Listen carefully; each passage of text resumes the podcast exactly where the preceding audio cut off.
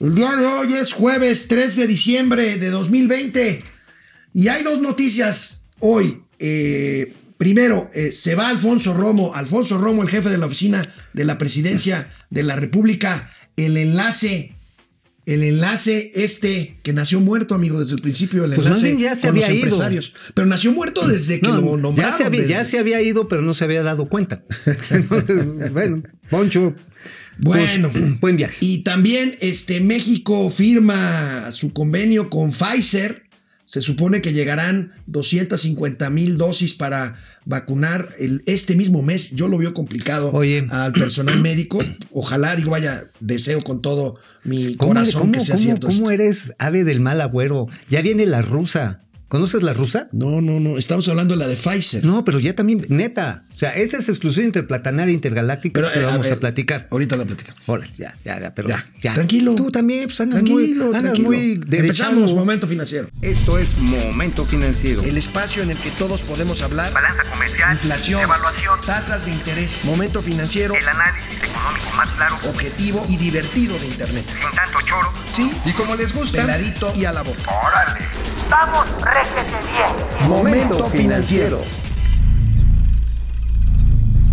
Ustedes perdonarán si el señor Mauricio Flores No. Arellano y su servidor Alejandro Rodríguez parecemos los hermanos Cloutier. No, así nos llevamos. Más bien los hermanos Así Macanas. ¿te acuerdas? Los hermanos Macana de los Santos sí. Locos. Sí, sí, agarras la onda cómo estuvo, ¿no? No. sí, no, era- eran dos cavernícolas. Bueno. Iban en- ¿Cómo se llamaba su, El su- Troncoswagen. El Troncoswagen, iban en el Troncoswagen. Bueno, y- eso es de la época de las cavernas. Ahora sí, mira, Alfonso Romo. Alfonso Romo es un empresario regiomontano, caballista él, incluso él patrocinó un grupo de. Mexicanos que participaron en, unos Juegos Olímpicos en, la- en las pruebas de equitación. En Múnich. Y él también. Los apoyó en Múnich, en las Olimpiadas de Múnich y No, también. bueno, pero ya él mismo participó Ajá, después claro. en alguna, ¿no? Sí, Impulsor de la biotecnología, de las semillas transgénicas, eh, controvertido, empresario, dueño de Monsanto, dueño No. de Empaques Ponderosa, dueño de Seguros Comercial América en algún momento. bueno, Este, su negocio un- más importante era la moderna, la cigarrera. La cigarrera moderna. La Moderna. Y la vende a British American Tobacco. Así es. Él era, era el que hacía los Malbodo. Ajá, los venden a los británicos, se capitaliza y hace una empresa de agrobiotecnología, ¿te Así acuerdas, es, no? Monsanto. No, no, no, No, no. antes de Monsanto. Antes de Monsanto. Bueno, Monsanto ¿Cómo le termina comprando Sí, Seminis. Seminis. Seminis. Seminis. Ajá. Y luego Monsanto termina a comprar exactamente. Ajá. Bueno, fue señalado Alfonso Romo en algunos de sus libros como miembro de la mafia del poder y para muchos nos sorprendió que se acercaran desde el 2006 la primera campaña de eh, López Obrador, pero que apareció en 2018 como uno de sus asesores y fue designado el enlace de López Obrador con los empresarios. Su primer tropiezo, la cancelación del aeropuerto de Texcoco. Después de tomar esta decisión, el- eh, Alfonso Romo le había prometido a los empresarios que Texcoco iba. Nada más se los choreó. A ver, de hecho el presidente también, tú recordarás que hubo una reunión con el Colegio de Ingenieros Civiles de México. Este colegio es sin lugar a, dudas uno de los receptáculos ajá, más importantes que hay del conocimiento técnico en materia de construcción y todo lo que tiene que ver con la planeación estratégica a largo plazo. Hicieron el estudio y le dijeron, señor presidente, pues si lo sacamos de aquí de Texcoco, las otras opciones que están por ahí no son viables. Aguas. Ah, sí, muchas gracias por opinar, pero me vale queso. Y esa fue el primer, Bueno, el primer cachetadón que recibió. Vamos a recordar lo que ha venido diciendo Alfonso Romo, que ayer anoche renunció. En la tardecita, a- ¿no? En la tardecita a la oficina de la presidencia de, de la 4T. Que tuvieron Y una comida previo, ¿no? Sí, sí, Yo sí. creo que fue un molito de cadera. recordemos, recordemos lo que decía Alfonso Romo después de tomar la decisión de cancelarse el aeropuerto de la Ciudad de México hace dos años. El de Texcoco. Yo no lo veo que esté tan, tan preocupado porque es una decisión importante, pero al final, si analizan cómo se ha movido el tipo de cambio en los últimos dos, tres semanas contra otras monedas, no estamos. Está- Es lógico, pero no hay pánico. ¿Ok? Y ahora no, más que hay irregularidades. no hay pánico, no hay tranquilidad. Vamos a ver qué pasa y luego lo platicamos el lunes. Bueno, no hubo pánico, solamente hubo terror. Pues sí, exactamente. y bueno, a partir de ahí, amigo, a partir de ahí. recordarán que la inversión bruta fija se puso Se más desplomó. bruta, más bruta que lo de costumbre. Antes de la pandemia, ¿eh? No, se, no se equivoquen. Ahora, pasó un año después de lo que acabamos de ver.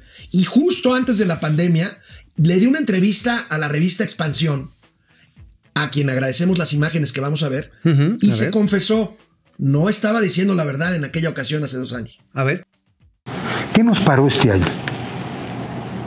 Yo creo que, honestamente lo digo, la decisión en el sector empresarial, tanto nacional como extranjero, la decisión del aeropuerto costó mucho, dolió mucho. Este, hay una percepción de que yo garanticé o que yo dije que iba a seguir el aeropuerto, no. Nunca me, nunca me atreví porque yo estaba en el comité y sabía que íbamos por una encuesta. Me sentía muy seguro este, de que se iba a tomar la decisión la mejor, la, más correcta.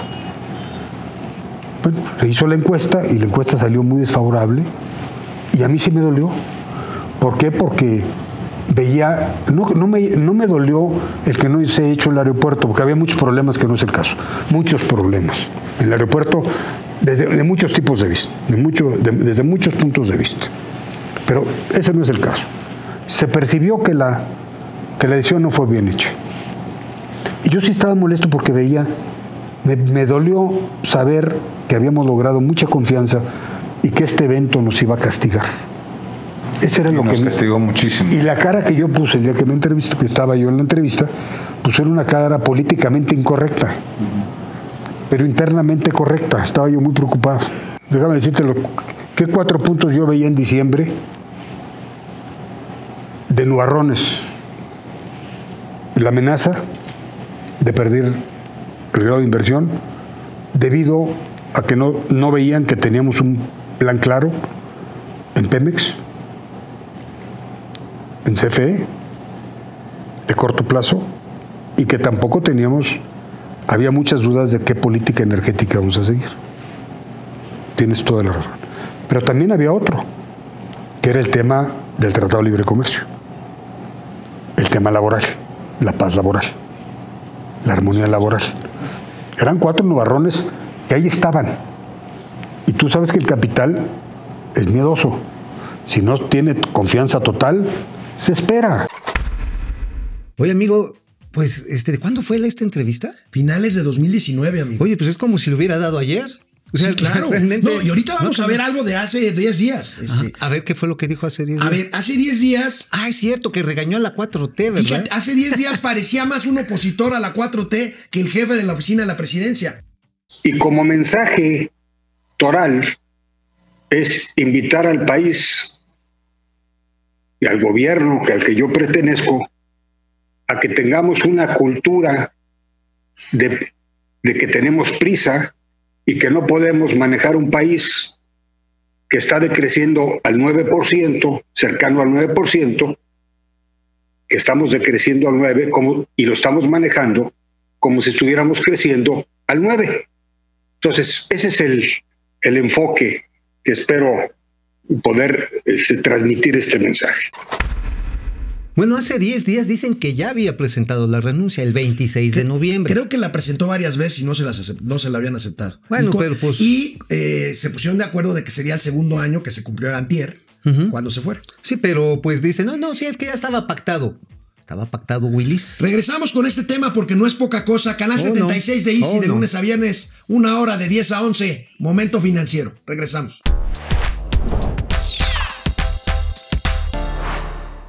Pues qué tal, amigo, esta renuncia, esta renuncia de Alfonso Romo. Ya vimos lo que dijo apenas, apenas hace 10 días. Este, Ella manifestaba su molestia, su enojo era muy palpable. fue un, fue un evento del IMEF en el que además cerró su participación pidiendo certidumbre. Esta, esta que el gobierno de la 4T no ha dado a la inversión privada desde la cancelación de Texcoco. Bueno, y a ver. Vamos a ver. A ver, vamos a ver. Viene, viene. La crisis nos está retando a que nos unamos, a que el pragmatismo y el diálogo prevalezcan por el bien común. Nos reta a que trabajemos juntos para fortalecer la única variable que nos falta para retomar la senda de una economía inclusiva, dar certidumbre, dar certidumbre a la inversión privada. Repito, dar certidumbre a la inversión privada. Como dijo Benito Juárez, aquel que no espera vencer ya está vencido. México nos necesita a todos trabajando juntos. Oye, ¿no es Alfonso Romo de Hoyos? Porque parece el líder de, Coparmex. Pa- parece ¿eh? el líder de Coparmex. Sí, Oye, sí. Y el que estaba ya vencido era él, ¿no?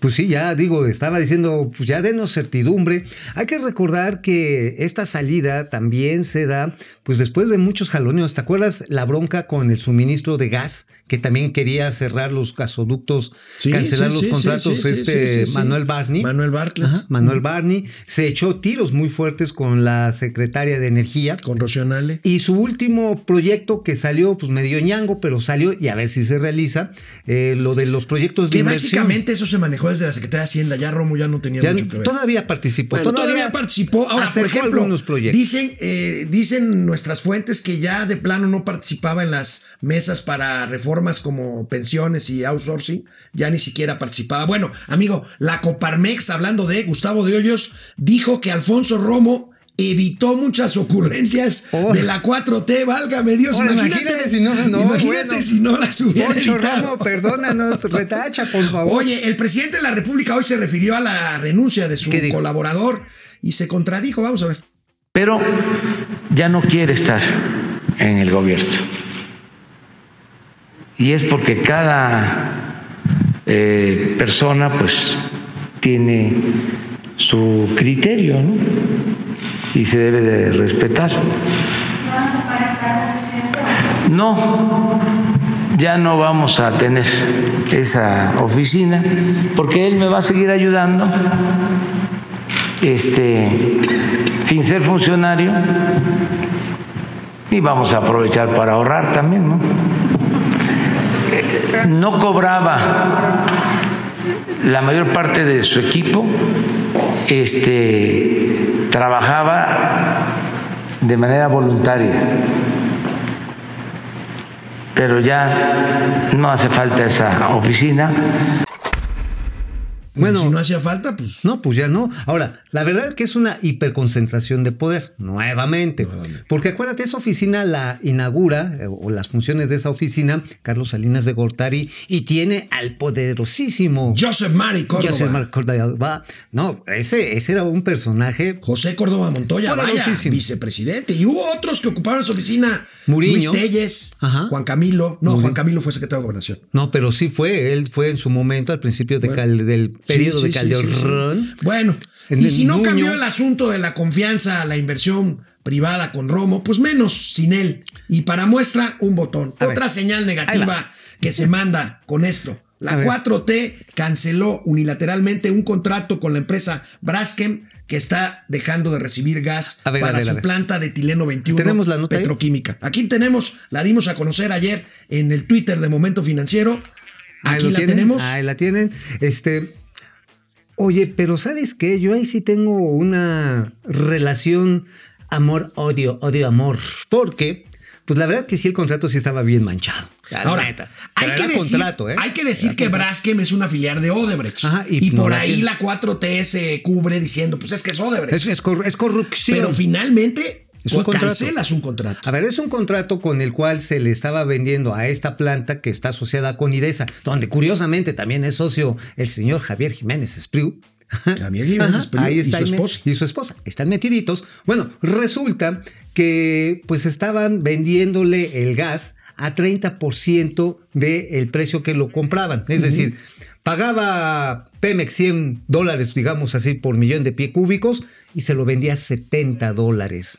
Bueno. Ah, Entonces, ese contrato Ah, ahí tiene razón, mal. ahí tiene mal. razón el presidente que era un contrato leonino. Pues más que leonino, muy, muy, muy manchado. Bueno, O sea, era aquí- así como leopardo. Aquí la imagen del comunicado con el que Braskem responde, por supuesto, se reserva todas las acciones jurídicas que tenga a su alcance, va a demandar al gobierno mexicano y bueno, pues será Braskem, será Odebrecht, será lo que quieras, pero es otra señal negativa claro. para empresas que invierten en México. Es terriblemente negativa por lo siguiente, o sea, Alfonso Romo sabía de esta, de esta bronca, como sabía de Constellation, y él siempre se negaba a la cancelación de contratos. O sea, a ver, está del rabo, ¿no? Mejor lleguemos a un punto de conciliación y tratemos de sacarlo porque si lo rompemos unilateralmente, lo que va a quedar en tela de juicio es si el gobierno mexicano respeta sus propios acuerdos. Y pues aquí, no. aquí vamos a tener una imagen, les ponemos una imagen de lo que es la planta Etileno 21, una planta enorme en el estado de Veracruz. Coatzacoalcos. Una de las principales inversiones en materia de petroquímica después de 30 años de que no se invertía en No petroquímica.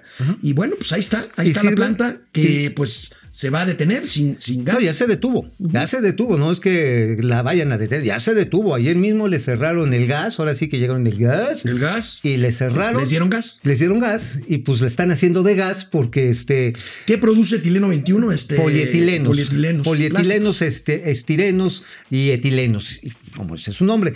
¿Qué, si- ¿Para qué sirve eso? Para todo, todo, el, todo el plástico, desde la bolsita del súper, bueno, ya no dan bolsitas del súper, o las ecobolsitas que te venden en algunos lugares, las carcasas de sus celulares, eh, partes automotrices, ropa, todo está compuesto de Amigo, plástico. ¿viste la encuesta del INEGI Oye, nada más- sobre la nada más- afectación? Nada más, nada más de este dato. A ver. ¿Sabes cuál es el valor de las importaciones que hace México anualmente de polietilenos y plásticos? ¿Cuánto? 5 mil millones de dólares. Nada más hay. Ay. Entonces las vamos. O sea, aquí los Era, era una planta diseñada para sustituir esas, exporta- esas- esas importaciones. Sí, exacto. Pero pues ahora ya. ¡Viva la Bueno, 4T! bueno. Salió más neoliberal que Carlos Salinas de Gortari. Amigo, ¿viste la encuesta del INEGI sobre la afectación de la pandemia a las empresas? Híjole, está tremenda. Pues, Debido a, ver, la pandemia, Sí, a ver, lo dijo el presidente. Si van a quebrar, es su responsabilidad. Si van a quebrar, que quiebren. Mira, amigo, en un año, en un Así año, en el próximo año 2021, según esta encuesta de INEGI, podrán morir dos de cada tres pequeñas y medianas empresas. Estamos hablando de 1.8 millones. Veamos la nota principal del Universal que da A cuenta. ver. Lo traen otros periódicos también. Ahí está, tremendamente. Y amigo, el dato, 94% de estas empresas no han recibido apoyos por parte del gobierno. O sea, no son Los 20. desde abajo para arriba, como dice. O sea, era lo que te platicaba. ¿Te acuerdas de unos amigos que tienen unas áreas de telemercadeo Sí, sí, sí, sí, y llegaban ahí los siervos de la nación Sí, sí, y les ponían, este, decían, a ver, de los 25 varos, échame a mí 15, tú te clavas 5 y otros 5 se los das al empleado que salga como microempresario. No estoy choreando, ¿eh? No, no. Es- no, esto, pues es, lo que les Ahí estoy está. diciendo es, un real. poco lo que le reclama la 4T a los empresarios. Tenemos un cuadro con, con este tipo de afectaciones a las. Ahí está el impacto de la crisis. Fíjate, las empresas que recibieron apoyo y que no recibieron en rojo. Pues son ahí la minoría. La minoría, sí, la minoría nada más les llegó así un chisguetito porque fueron 25 mil varos. Y hay que decirlo, amigo, aquí el gran problema es que ya con esta misma encuesta habla de que un millón, 10 mil empresas pyme reventaron este año. Híjole, Este regresamos, año. regresamos después de una pausa. Volvemos, momento financiero, economía, negocios y finanzas para que todo el mundo, hasta las pymes, Y los tenderos, les entienda.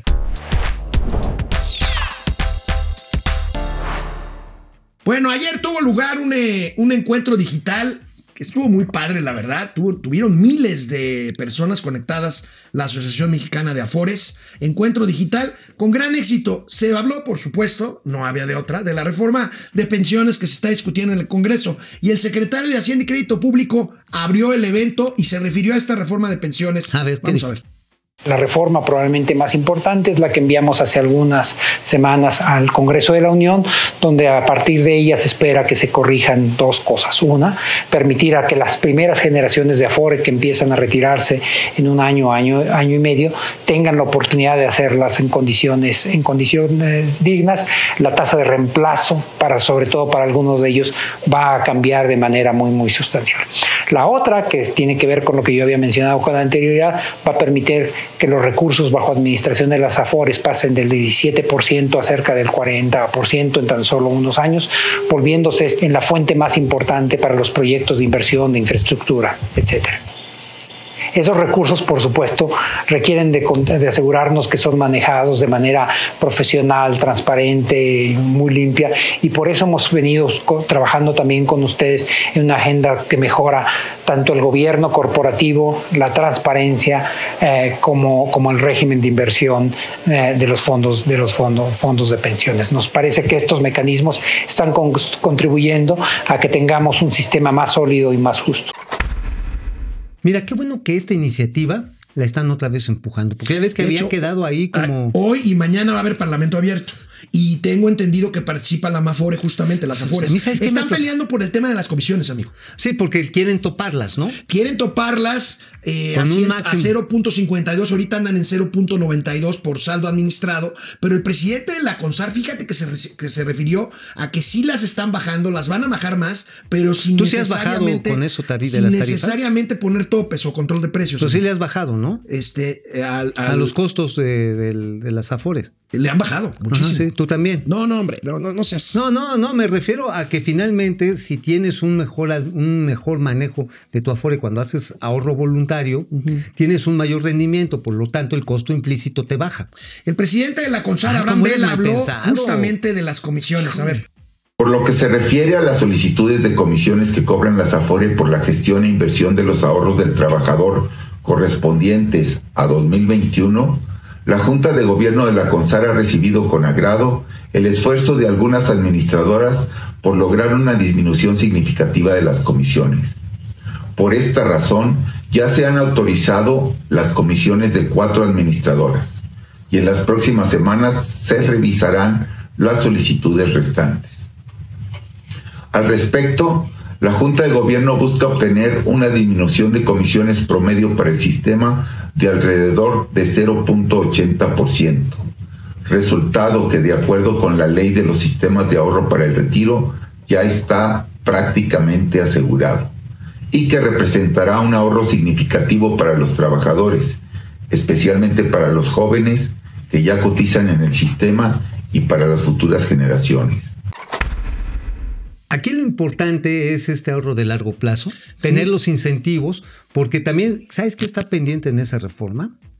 Que tengas mayor posibilidad de deducción. Sí. Sí, porque hoy te- está topado a una cantidad anual y a partir de ahí ya no puedes seguir Oye, metiendo como deducible. Amigo, ¿sabes qué me preocupa? Hoy el presidente, eh, ya al final de su conferencia, insiste en el tema de poner un tope, un control de precios, insiste en, como está la reforma que se está discutiendo y que ojalá y se modifique, porque esto tiene que ver más con competencia que con fijar un tope. El presidente insiste A ver, ¿lo dijo? en fijar, eh, en fijar un, un promedio entre las comisiones que cobran Estados Unidos, Chile y Colombia, que, que- que deja el- en un Oye, tope ¿por qué de esa- por qué esa 0.52? fascinación con el Chile? No sé.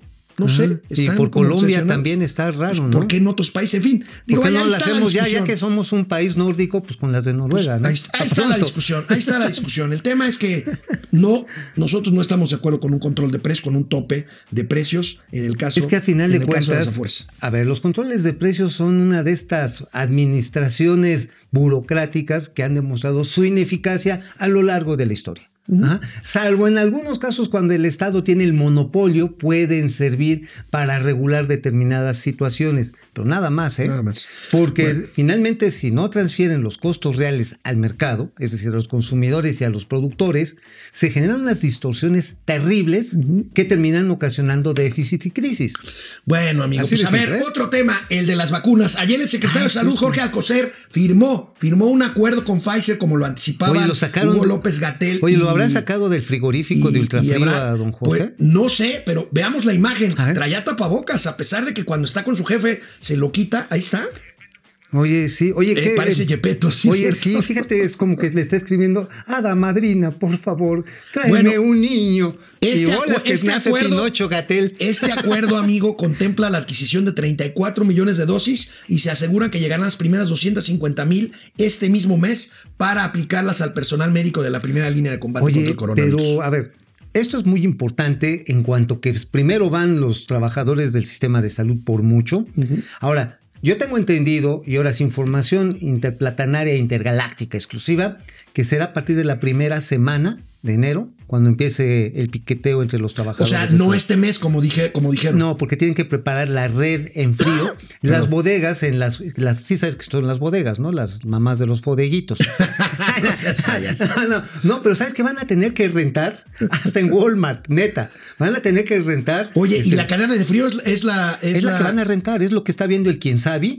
El, este, el Instituto Danés para la Salud y el Bienestar está viendo rentar es, bodegas de frío en Sammons, en, Alde, en Alsea, en, en Walmart, en Soriana, porque no tienen capacidad. Birmex tiene dos bodegas muy Ahí tienen, piteras. hombre, cuando sea el cumpleaños de algún pariente, algún primo de la suegra ir a comprar el pastelito de Samos y por ahí la vacuna. Ajá, de una vez, agárralos. Oye, ya sal. hay novedades con la vacuna. Conseguiste, hay, hay una imagen que tenemos aquí, la ponemos, de la UNOPS, amigo. ¿Qué significa eso? Hay una convocatoria para hoy. Para hoy, a la, bueno, ya de hecho está en estos momentos realizándose, es para anunciar que no pueden anunciar nada. UNOPS es la dependencia de la ONU que se va a encargar supuestamente de esto, de las de vacunas. no, de esta las vacunas, no, las No, de los medicamentos De los medicamentos. Bueno, hay tres procedimientos y los tres están parados.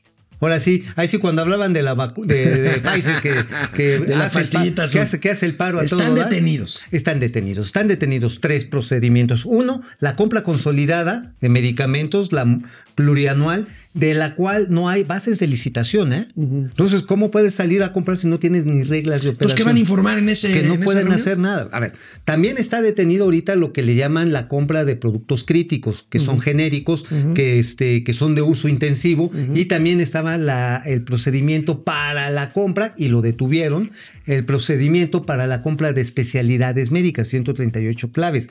En otras palabras, pues este, nadie sabe para qué va a ser esa reunión. A lo mejor para decirles que ya mero tienen bases de licitación. Oye, amigo, y hay una circular muy extraña de la Secretaría de Economía dirigida a la Concanaco o a la Concamín, Sí. no recuerdo. Ahí, ahí tenemos la imagen. Ahí está. ¿De qué se trata? Porque hablan de la sana distancia y de la pandemia y de... Pero pues creo que trae jiribilla esto, ¿no? No, bueno, ahí lo que hay efectivamente se escudan en la situación de la pandemia para decir, oigan, ¿se acuerdan que tenían cambios de presidencias y de dirigencias Sí, y sí, todo? sí. A partir de marzo, ya no lo hagan, espérense hasta septiembre, Con pretexto de la pandemia, con pretexto de la pandemia. pero quieren influir seguramente en quién va a ser el no, presidente. no, no quieren, están influyendo para que se Uh, mantenga. ¿Y la autonomía de los órganos empresariales? No, se le están pasando por el arco del triunfo. A ver, si don José Sánchez Navarro viviera, se vuelve a morir. Don José Sánchez Navarro, ustedes que no lo conocen o no lo ubican, Era fue el ideólogo del sector del privado. sector privado, duro contra el PRI, el PRI, el PRI Regresamos después de una pausa, momento financiero, economía, negocios y finanzas, para que todo el mundo, hasta los organismos intermedios, les entienda.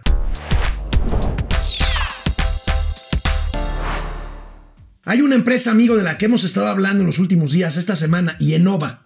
Una Yenova, empresa de energía. de energía. Bueno, pues Así es. resulta que nos encontramos con la noticia vía Bloomberg, esta agencia de noticias asociada con el financiero, que Sempra, Sempra, otra empresa energética que ya tenía el sesenta y tantos por ciento de Yenova, pues va a comprar el resto de las acciones, una operación de 2 mil millones de dólares, como podemos ver en este recuadro de Bloomberg, el financiero, pues una operación pues para salirse de la bolsa, amigo, cuando tienes una mayoría y quieres comprar el resto, pues es, la quieres Sí, finalmente ya no necesitas o no quieres tener inversionistas Dos institucionales. mil, dos mil millones de dólares. Ahora, hay que recordar que Sempra ya era el socio mayoritario. Sempra es una empresa que está radicada en California, que es muy exitosa en toda la costa pacífica de los Estados Unidos, incluso presencia en Canadá. Y en México está desarrollando esta planta. Yo creo que del último paquetito que dejó Poncho Romo, el más relevante de los proyectos es precisamente el de Yenova en Ensenada,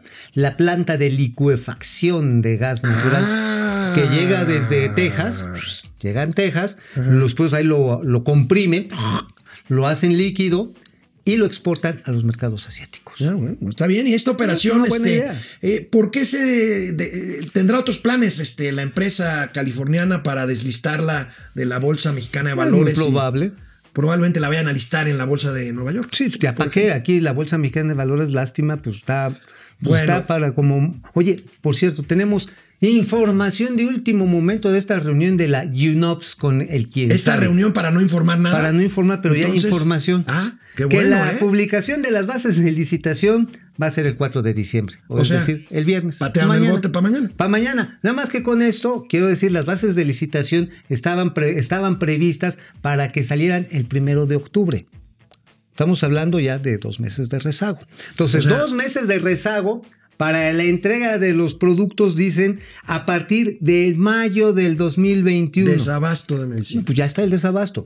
habían dicho, no, no, a partir de marzo van a empezar a llegar los medicamentos. Toma la barbón. Aquí les vamos a, les vamos a pasar aquí los datos oficiales. Lo está dando a conocer en este momento UNOPS.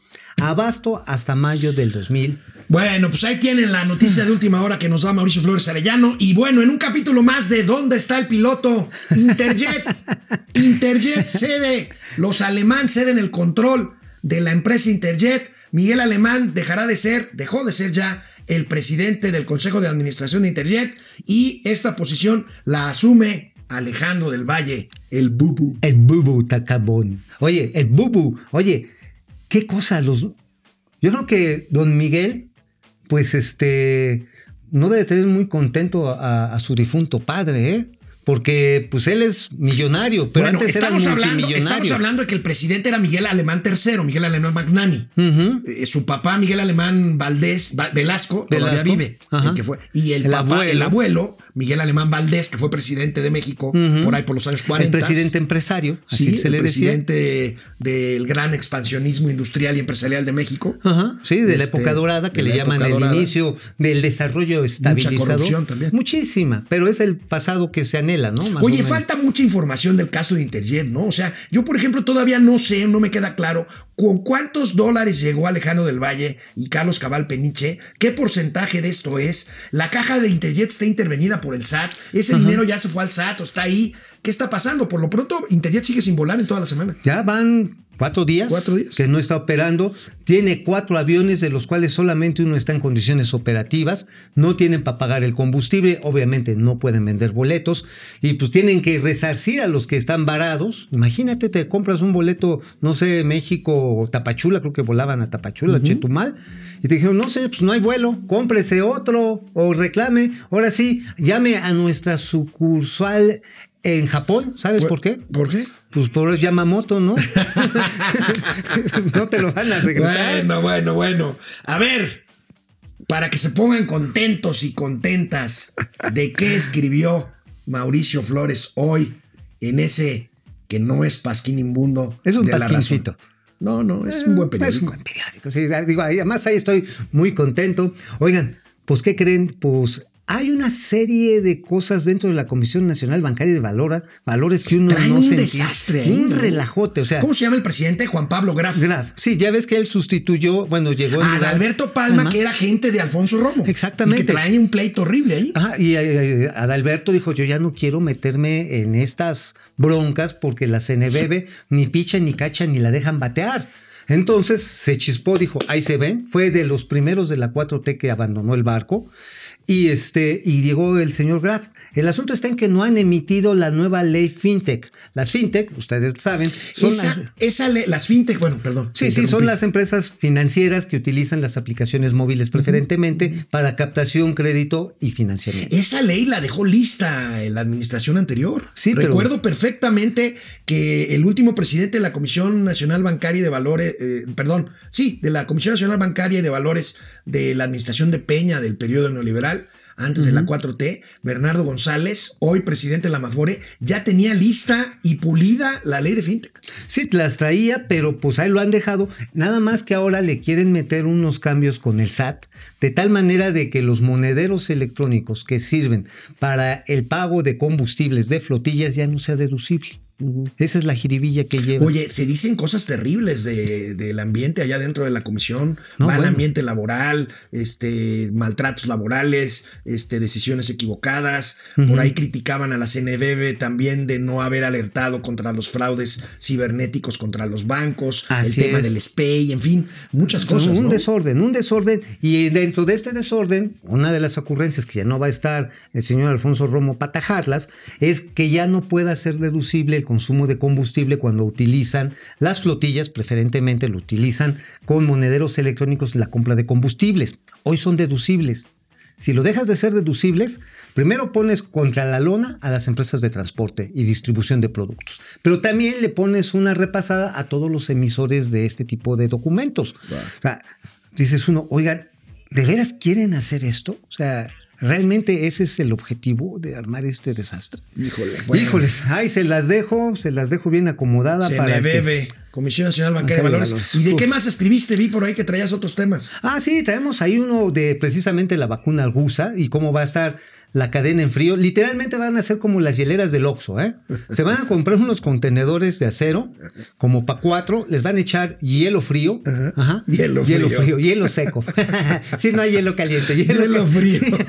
hielo seco, pues. No, bueno. Bueno, es que ya ves que de No repente hay, el hay hielo, hoy. hay hielo caliente también, ¿no? El que es así.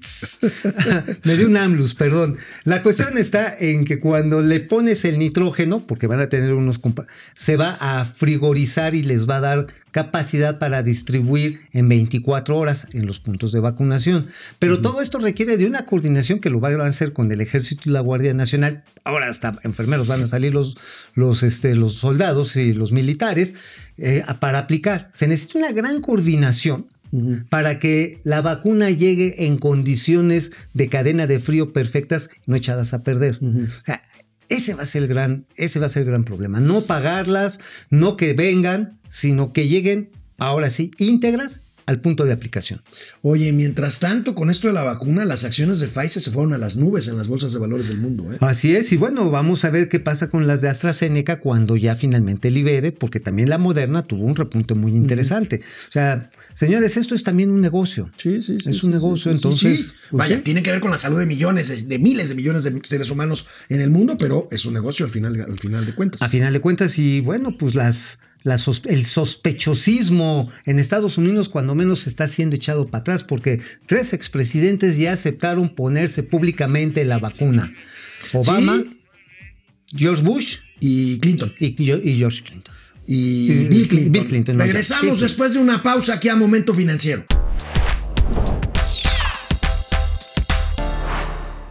Hicimos una pregunta, si se pueden meter a nuestras redes sociales, ya la están contestando. ¿De quién es culpa la renuncia de Alfonso Romo, de Andrés Manuel López Obrador y su estrategia? 92%.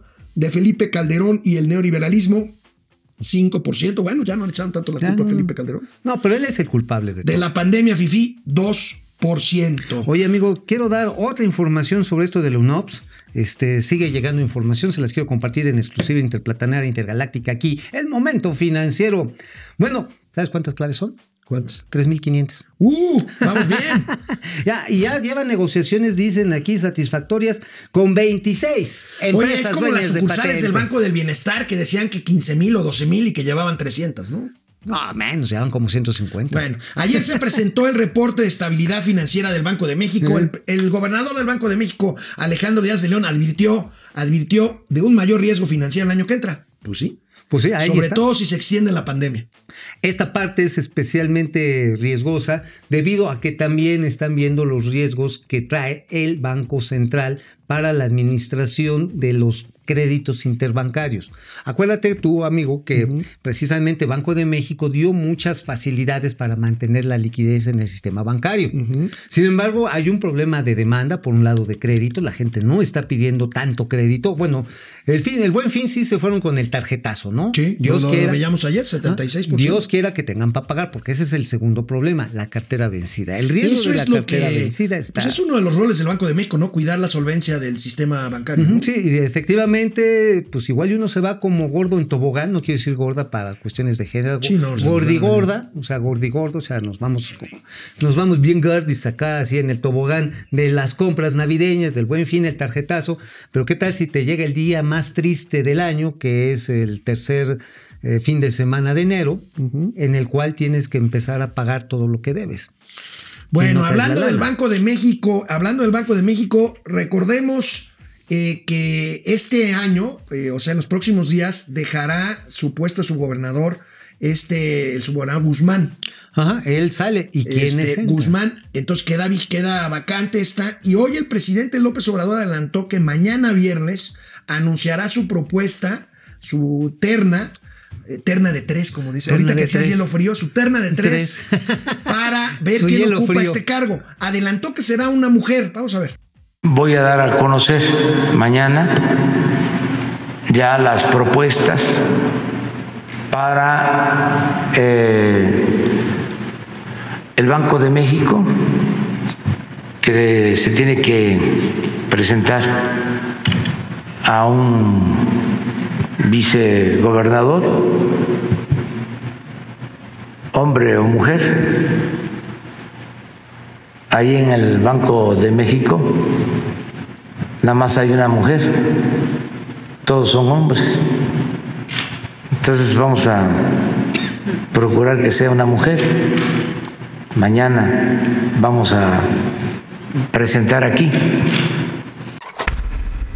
Oye, a ver, yo sé, o lo ha dicho Patricia Armendáriz, que tie- se muere por ser su gobernadora. muere de ganas. O sea, pero bueno, es una de las principales porristas en el sector financiero. Sí, ¿te acuerdas que estuvo tuiteando en la cena aquella de Washington? Ajá, con Mr. Trump. Con, con, con Mr. Trump. Y ella todavía no reconoce a Biden. Ella estoy seguro que cree que hubo fraude electoral.